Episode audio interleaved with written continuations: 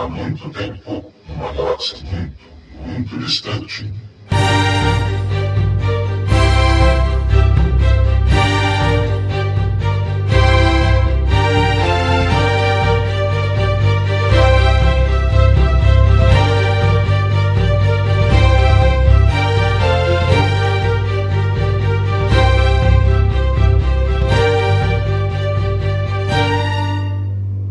Bom dia, boa tarde, boa noite. Aqui novamente é o Jair Ioda do JediCenter.com.br, voltando para o terceiro episódio de Sozinho em Acto. Eu espero que vocês tenham gostado do nosso início de análise de The Clone Wars em ordem cronológica. Eu espero que vocês estejam assistindo junto, ou se não estejam assistindo, relembrando junto, porque hoje a gente vai ter mais episódios. Mas antes disso, vamos entrar nas notícias das últimas semanas. A primeira notícia é que o Jonas Sotamo, o ator que faz o Chewbacca, cancelou uma Comic Con em setembro por causa de aumento nas gravações do episódio 9. A informação oficial oficial é que ele cancelou por causa de reescrita do roteiro do episódio 9, aumentando as cenas dele, porque ele já tinha gravado algumas cenas enquanto gravava solo, muito provavelmente cenas de ação com fundo verde que não necessitassem estar exatamente presente no set. Isso é uma coisa extremamente comum inclusive. Ninguém fique, começa a ficar muito preocupado com isso. A especulação que acontece a partir disso é que o Billy D. Williams tenha sido contratado meio que em cima da hora para o início das filmagens, então ninguém tinha certeza da participação do Billy D. E uma vez que se confirmou a participação do Billy D, muito provavelmente teve alguma reescrita do roteiro para adicionar cenas com o Billy D, o que bate com o que a gente já tinha falado dois episódios atrás, da participação do Billy D não ser muito grande, até pela mobilidade dele, e a especulação é que o Chewbacca vai participar dessa cena junto com o Billy Dee, o que seria muito legal de ver, já que a gente não tem mais a oportunidade de outros personagens da trilogia clássica interagindo. A terceira notícia é que o Dominic Monaghan, ator alemão que fez o Merry na trilogia Senhor dos Anéis, está se reunindo com J.J. Abrams novamente como um personagem em Star Wars. A gente não sabe ainda no episódio 9 qual que vai ser o tamanho do papel dele, mas eu posso garantir que ele não é o pai da Rey e a gente não tem na verdade muito mais informação. Ele foi adicionado ao elenco, ele confirmou a participação dele, não teve nenhum anúncio no site oficial, mas o curioso é, antes do início das gravações do episódio 7, rolou um boato muito forte de que ele faria um personagem de um Jedi no episódio 7. A gente não sabe até que ponto isso é verdade e eu cheguei a ler em algum lugar que ele talvez tenha pedido pro J.J. Abrams para participar e o J.J. tinha falado não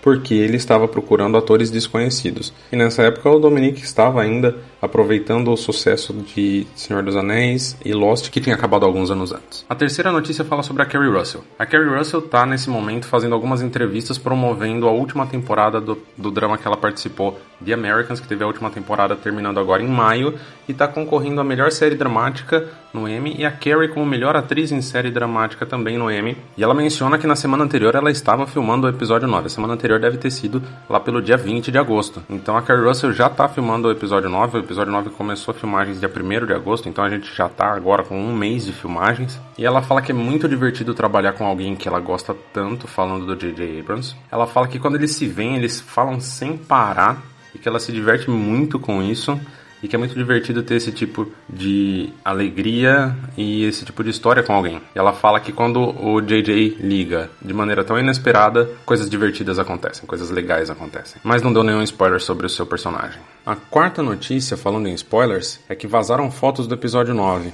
Se você não quer ouvir spoilers, embora eles sejam leves, pula por favor mais ou menos um minuto e meio. Nas fotos aparecem o Finn, o Paul, o Chewbacca e o que eu acredito ser a personagem da Naomi Akin, porém ninguém confirmou nem negou isso. Num planeta grama, e a gente vê também alguns cavalos com é, fantasias cobertos com pelos, deixando eles com cara de alienígena e vários pontos na cabeça dos cavalos, onde com certeza vai ser substituído por CG. Mas as fotos não dão muito da história, só dá pra ver um visual meio anos 30, meio Indiana Jones pro Paul e pro Finn. E meio que confirma que aquela foto do J.J. Abrams era o Finn e o Paul, e não o Finn e a Rey ou o Finn e outra pessoa no cockpit da Millennium Falcon. Também vazaram algumas fotos da Falcon no meio de uma floresta. O que isso quer dizer, eu não sei, eu só espero que não voltem para Endor ou que não fique como um Ctrl-C, Ctrl-V de O Retorno de Jedi. A quinta notícia é que a Kelly Marie Tran, que na verdade o nome dela é Loan, fez um puta de um texto que você pode ver inteiro em português no Jedi Center comentando pela primeira vez tudo o que aconteceu com ela nas redes sociais e que forçou ela a deletar as redes sociais, porque ela teve muitos, muitos comentários racistas e misóginos feitos por pessoas que não gostam da personagem. E é extremamente necessário separar o ator do personagem. Você não gosta do personagem? Ótimo, legal. Você não gosta do personagem, você não precisa atacar o ator por causa disso, o ator ou a atriz. Ela inclusive fala que o nome dela é Loan, que ela usa Kelly Marie como nome artístico por causa dos preconceitos que existem nos Estados Unidos e que ela não quer viver num mundo assim. É muito legal o texto, realmente muito legal. Vai lá ver, porque as pessoas realmente precisam aprender a separar essas coisas. Ela é uma profissional que fez o papel que foi pedido dela e ela fez bem o papel. Eu não gosto do papel, eu não gosto da personagem Rosa, eu acho extremamente desnecessária, mas ele está bem feito. A performance da Kelly Marie Tran, da Loan, é a performance que foi pedida dela. E vamos supor que fosse horrível. É um filme, você não precisa atacar a pessoa. Falando em ataque, essa é a hora que o fandom de Star Wars me assusta. A quantidade de gente idiota que pode ter nesse meio. Claro, é um,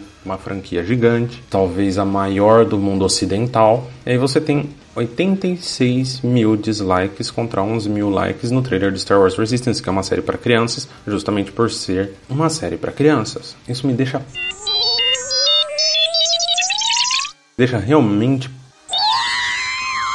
Star Wars sempre foi para crianças. E aí você tem comentários do tipo: ah, é como se a Disney tivesse pesquisado tudo que é bom sobre Star Wars e decidido fazer exatamente o oposto. Aí tem uma outra criatura aqui que comenta: Como alguém que cresceu nos anos 80 amando Star Wars, eu nunca vou perdoar a Disney, a Kathleen Kennedy e Ryane, ainda escreve errado, e Ryan Johnson por destruir Star Wars. Sério, a pessoa que cresceu nos anos 80 com os filmes dos Ewoks, o desenho dos Ewoks e o desenho dos Droids, reclamando de um desenho para criança. E aí tem uma outra pessoa pessoa que teve 1.8 mil likes no comentário, fazendo uma campanha para que esse trailer tenha mais dislikes que o Ghostbusters de 2016, ou seja, Caça Fantasma de 2016, que foi atacado por ter um elenco feminino. O filme é ruim, mas as pessoas atacaram ele antes somente pelo trailer. De novo, mas vamos falar de coisa boa. A sua TechPix DV12, a filmadora mais vendida do Brasil. Vamos falar um pouco de música. A minha indicação de hoje não era o que eu ia indicar. Porém, às vezes acontecem algumas coisas aqui em Acto. Teve um festivalzinho, sexta, sábado e domingo. E eu fui ver o último show junto com alguns amigos, junto com alguns porks. E eu acabei vendo a banda Carrossel. Eu espero que eu esteja falando corretamente. Eu tenho certeza que eu não tô, porque é uma banda, na verdade é um duo a menina é francesa, o cara é da Suíça. Eles cantam a maioria das músicas em francês, teve uma música em alemão. E é meio que um folk pop, bem divertido. Essa música se chama Plus de Couleurs e eu espero que vocês gostem. Je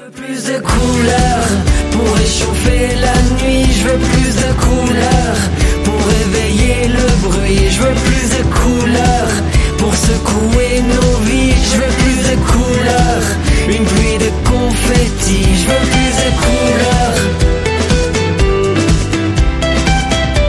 Até o final da semana, o review do show deve estar no www.bigrockandroll.com, que é um site brasileiro sobre rock, onde desde o mês passado eu estou fazendo algumas matérias também. Deem uma olhada. E agora, The Clone Wars.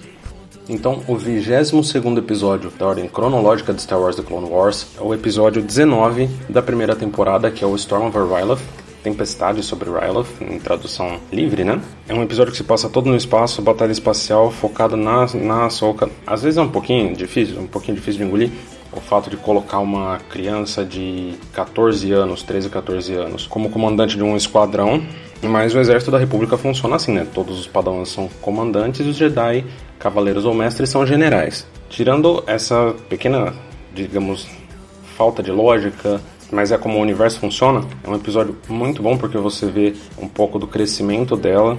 As técnicas do Anakin de ensinar a Soka não são exatamente as mais normais para um professor, mas funciona e eles acabam conseguindo destruir a nave que está fazendo bloqueio no planeta. Então, na verdade, o Ryloth fica só ao fundo. E aí, para quem já viu, para a gente que está vendo em ordem cronológica, que já viu o terceiro episódio lá da, da terceira temporada, a gente já sabe o que está acontecendo no planeta que está tomado por droids.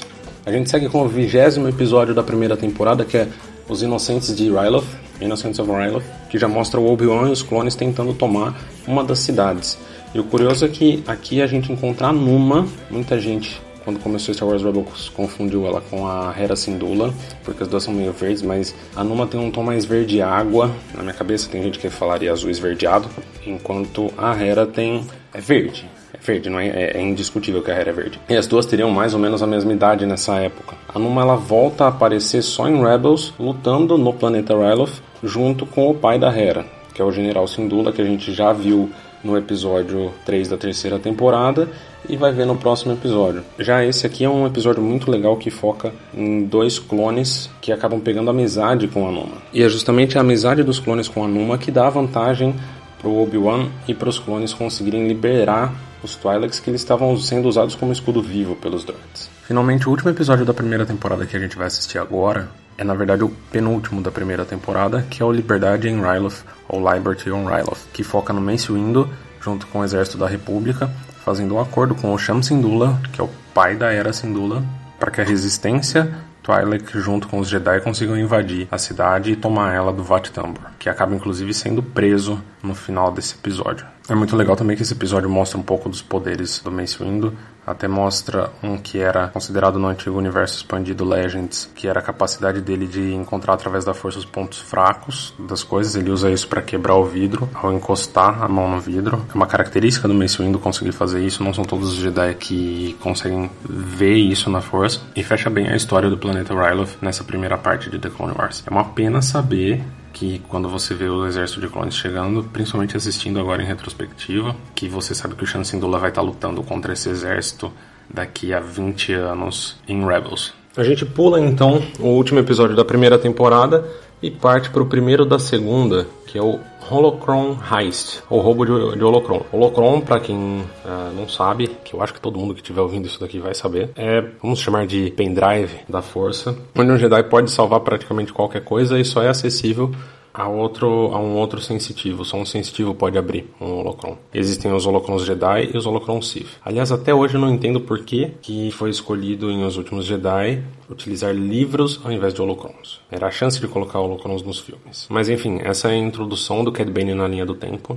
A primeira missão dele é justamente de roubar um holocron e ele junto com o droid que ele acaba usando como bomba e uma changeling exatamente como, como a Zan Weasel do episódio 2, invadem o Templo Jedi e conseguem enganar todo mundo, fazendo com que todo mundo ache que eles estavam atrás de segredos de guerra. E não eram segredos de guerra, era um holocron que consegue ler um cristal Kyber que contém exatamente os nomes das crianças sensitivas à força que ainda vão se tornar Younglings. É um episódio muito bom. A gente vê pela primeira vez a Jocastano lutando. Inclusive tem uma ligação muito legal desse episódio com o quadrinho Darth Vader, que eu acho que recentemente, acho que no ano passado, ou começo desse esse ano. Tiveram algumas edições da Jocastano voltando pro templo, tentando pegar essa lista para não cair na mão do Sith e lutando com Darth Vader e perecendo contra o Darth Vader. E assistindo o episódio de novo, é interessante você ver a primeira punição do Conselho Jedi para Ahsoka, embora nesse caso realmente necessária. Quando você olha essa cena, já sabendo o que acontece no final da, da quinta temporada, é uma cena que realmente muda um pouco o, o peso emocional dela. A gente segue então para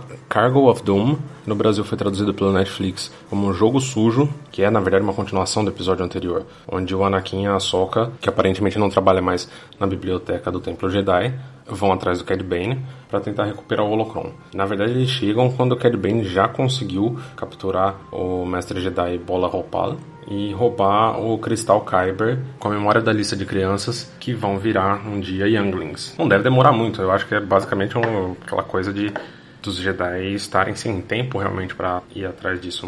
Numa época normal, você dificilmente teria sequer uma lista dessa muito grande, porque 10 mil Jedi dariam conta de, de ir atrás de, de novos Younglings. Esse é mais um episódio que você assistindo em retrospectiva, nesse momento que quase todo mundo é apaixonado pela Ahsoka, te dá a possibilidade de ver ela crescendo. Às vezes ela dá lições no Anakin como um momento em que ela pede paciência para ele, que na verdade ele ia acabar morrendo numa nave explodindo. Todas as cenas de ação do episódio são muito legais e acaba sendo triste ver o outro, o outro Jedi morrendo, que é uma coisa que Rebels não colocou muito e, e você ter o George Lucas na direção, junto com o Dave Filoni, sem estar tá ligado com nenhum estúdio, permitir essas coisas. Mesmo sendo um programa que ia pro Cartoon Network na época. Ele termina com mais uma vitória do, vitória do Cad Bane, que saiu como um trooper. Não sei se vocês pegaram isso na primeira vez que assistiram, mas ele sai como um trooper.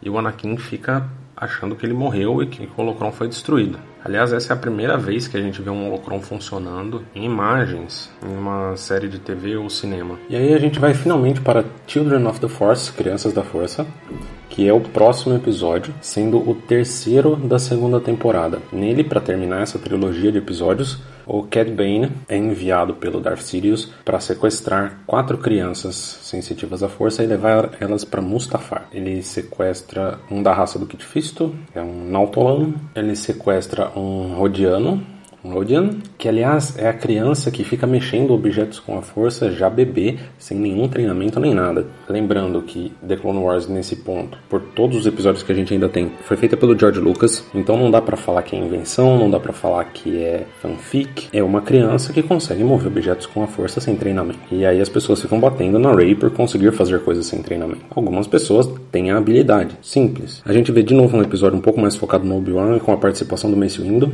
Se não me falha a memória, eu acho que ainda vai, que aí vai demorar um pouco pra gente voltar a ter uma participação grande do Mace Windu, mas eles conseguem finalmente recuperar o Holocron. E é legal ver três Jedi usando o Mind Trick ao mesmo tempo, que o Cad Bane desiste. É claro que ele vê também uma oportunidade de escapar aí, né? De levar eles para uma armadilha. Tem um pouco também da relação do Anakin com o Palpatine, o Anakin que acaba indo falar pro Palpatine que eles conseguiram a informação do, do Cad Bane. E o Palpatine é extremamente amigável com ele, mas só chama a soca de criança e deixa ela para fora e não deixa ela ouvir a conversa. É claro, a gente não vê também grande parte da conversa, mas o Palpatine ali consegue a informação de que ninguém suspeita dele. A gente tem também, legal ver isso, Gungans sem a participação do Jar Jar, uma criança Gungan sensitiva à força, eu gosto muito dos Gungans. Eu, o Jar Jar é, na verdade, um dos meus personagens favoritos fora dos filmes. Eu acho ele um pouco injustiçado a recepção que ele tem, embora eu consiga entender perfeitamente que ele desliga a nossa suspensão de descrença. Mas eu acho ele nas séries animadas, nessa série animada, sensacional e eu até gostaria de que os Gungans tivessem mais espaço, porque as pessoas que odeiam o Jar, o Jar confundem isso com todos os Gungans. E agora a gente vai dar uma pulada lá pro episódio 17 dessa mesma temporada.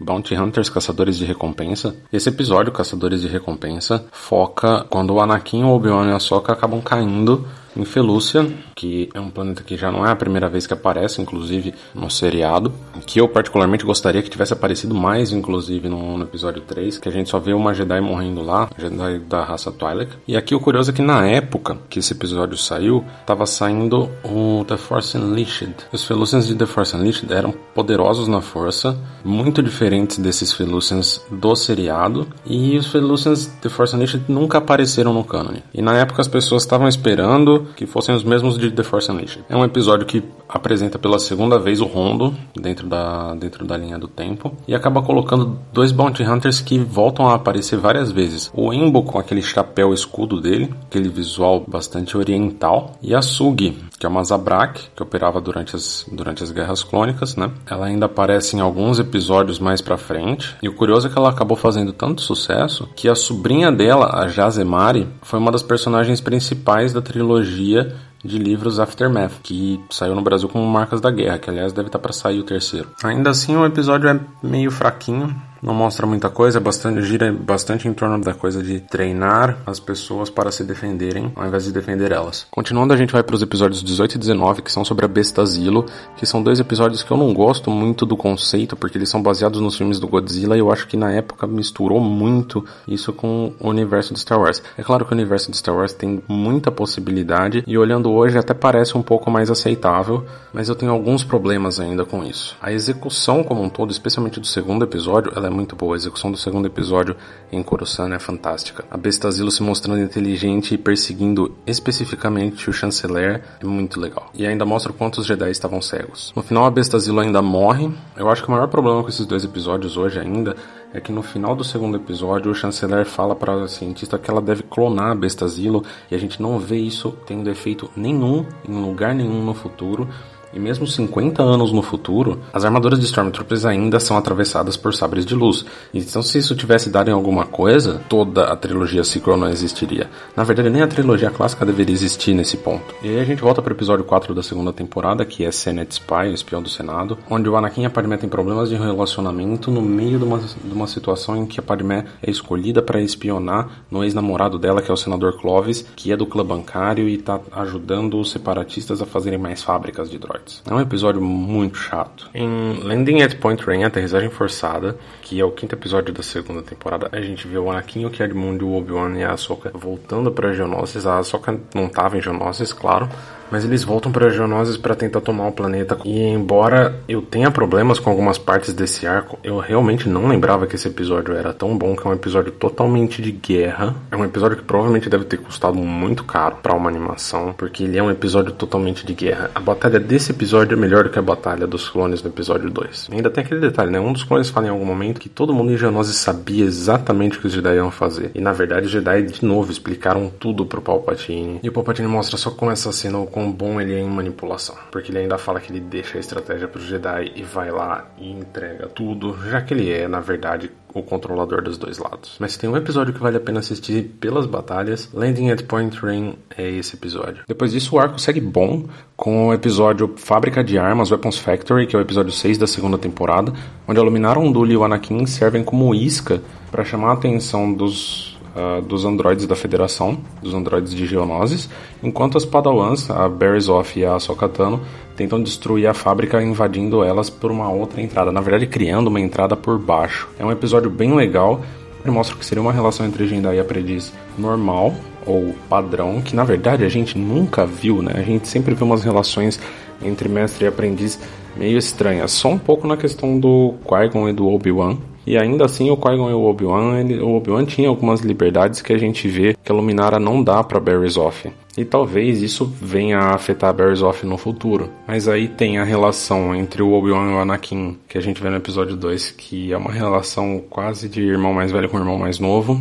E isso se repete do Anakin para Ahsoka. Esse mesmo tipo de relação diferente acontece também com Yoda e com o Luke. No caso do Yoda e, com, e do Luke, por questão de tempo. E a Rey com o Luke, então nem se fala. A Malemar dá para dizer que a Rey foi padawan do Luke. A situação do Kanan e do Ezra em Star Wars Rebels também não é normal. O Kanan foi, era só um padawan. Aí segue para Legado de Terror, sétimo episódio da segunda temporada, que aí começa a descer ladeira abaixo. Porque enquanto o episódio é bem feito, zumbis em Star Wars, não, não. O conceito do Godzilla até dá para entender.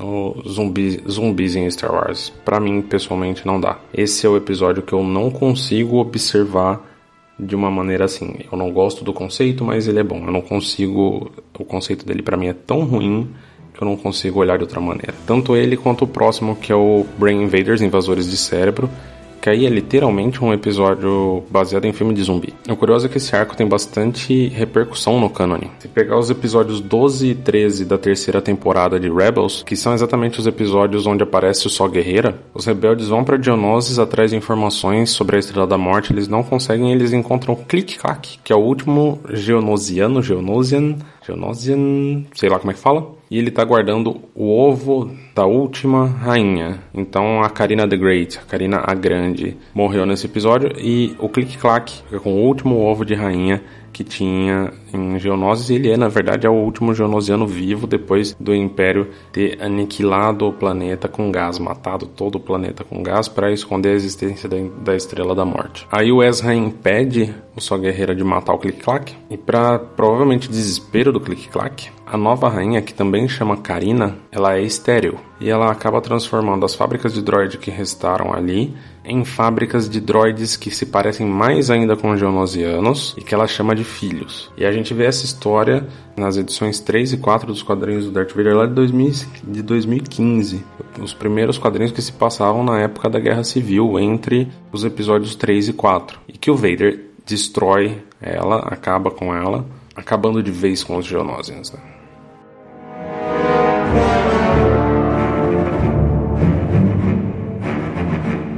Gente segue com o episódio 9, a intriga de Grievous, onde o mestre Jedi Ifkoff, que pertence ao conselho, ele é torturado pelo General Grievous e pela primeira vez aqui a gente tem um foco na Adigalha, que Spoiler, a Digalha morre mais pra frente, já que ela não aparece no conselho no episódio 3. Esse é um episódio mais normal, com o Grivos sendo o Grivos de sempre, se mostrando como um covarde que foge de última hora, o que é bem diferente do que a gente tinha na série de 2003, que não é mais canônica e que na verdade acabou fazendo com que os fãs tivessem uma esperança diferente para o episódio 3. Curioso aqui é que na sala de reunião aparecem alguns Jedi pela primeira vez, como o Halsey, o Ekar Oki, que é de Mon Calamari, mas é um Mon Calamari azul. O Terracinubi aparece pela primeira vez. O Terracinubi a gente vai ver ele um pouquinho mais pra frente. E a primeira pessoa chamada Finn a segurar um sabre de luz, a Finn Ertai, que é uma Twi'lek verde, que ela acaba sendo morta no futuro em um duelo com o Darth Maul. O House ele é morto no futuro em um duelo com o Savage Opress. Um dos episódios mais interessantes é o que se segue com Obi-Wan atrás do General Grievous, que é o Rex encontrando um desertor, o desertor título do episódio, que é o Cut LaQuain, que ele acabou, que ele era um clone que abandonou logo depois da batalha de Geonosis o exército, porque a nave onde ele estava, o transporte onde ele estava foi atacado e ele foi o único que sobreviveu. E ele acabou desertando, casando com a Su LaQueen, que é uma Twi'lek cor-de-rosa, que teve dois filhos com um outro humano. Não dito no episódio, mas Pobre Doggo chegou a mencionar que são filhos de um outro humano, então dá pra ver que as duas crianças têm pele meio manchada, com meio cor de humano, meio cor de Twi'lek, mas tem as feições, tem o biotipo de um Twi'lek. O que na verdade me deixou uma curiosidade. Por que, que o Jason Sindula é completamente diferente, sendo quase que totalmente humano com as pontas da orelha verde e o cabelo verde? De todo modo, o episódio é muito bom no sentido não da batalha, mas no sentido filosófico da coisa. Por que, que esse cara que deixou o exército para criar uma família é menos importante? Ele não é, e na verdade o Rex acaba ajudando ele a defender a família dele contra um grupo de androids. É um episódio que pouca gente lembra, eu mesmo não me lembrava dele, mas reassistir ele foi muito interessante. Depois de vários episódios de ação, a gente segue para Lightsaber Lost, 11 da segunda temporada, que é um episódio mais sossegado, mais calmo. Como o mestre Terra Sinub, dá até vontade de falar mais devagar, sem preocupação. E na verdade é um episódio que dá uma baixada no ritmo mas é legal de assistir. O Mestre Teracinobi ele tem meio que um quê de Yoda no episódio 5. Eu até achei que ele fosse falar da maneira como a Soka lida com os vilões, porque é bastante contra o que os Jedi acreditam, apesar de ser o que o Anakin faz. Como algumas curiosidades, a saltadora Jango Terreliana ou Terreliana Jango Saltadora, que é a Cassie criar, da mesma é a mesma espécie do oitavo irmão, que é um dos inquisidores de Star Wars Rebels, e a máscara e o cabelo dela são baseados em uma arte do episódio 1 para o Darth Maul e que o George Lucas achou muito assustadora. Ela e a Ione Marcy, que é aquela alienígena roxa, eram para ser um casal de amantes. Mas isso não foi falado no episódio. E é claro, o mestre de Deteracinobi é o primeiro a aparecer no cânone com um sabre de luz branco, que depois a gente veria nas mãos da Soca.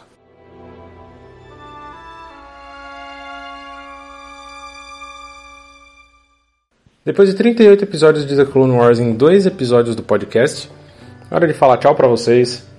Sigam o Jedi Center no Facebook, no Twitter, no Instagram. Entrem no www.jedicenter.com.br. Se possível, deem uma avaliação para a gente no iTunes ou no seu agregador de podcast, se ele tiver algum tipo de avaliação para espalhar o podcast para mais gente. E agora eu deixo vocês com a segunda música do dia, que é a música Last Wish, que a banda brasileira Noturna, que é uma banda de metal, está fazendo um acústico ao vivo nos Estados Unidos, lançando uma música por dia. A primeira música foi lançada agora no dia 27 de agosto e é essa que você escuta agora.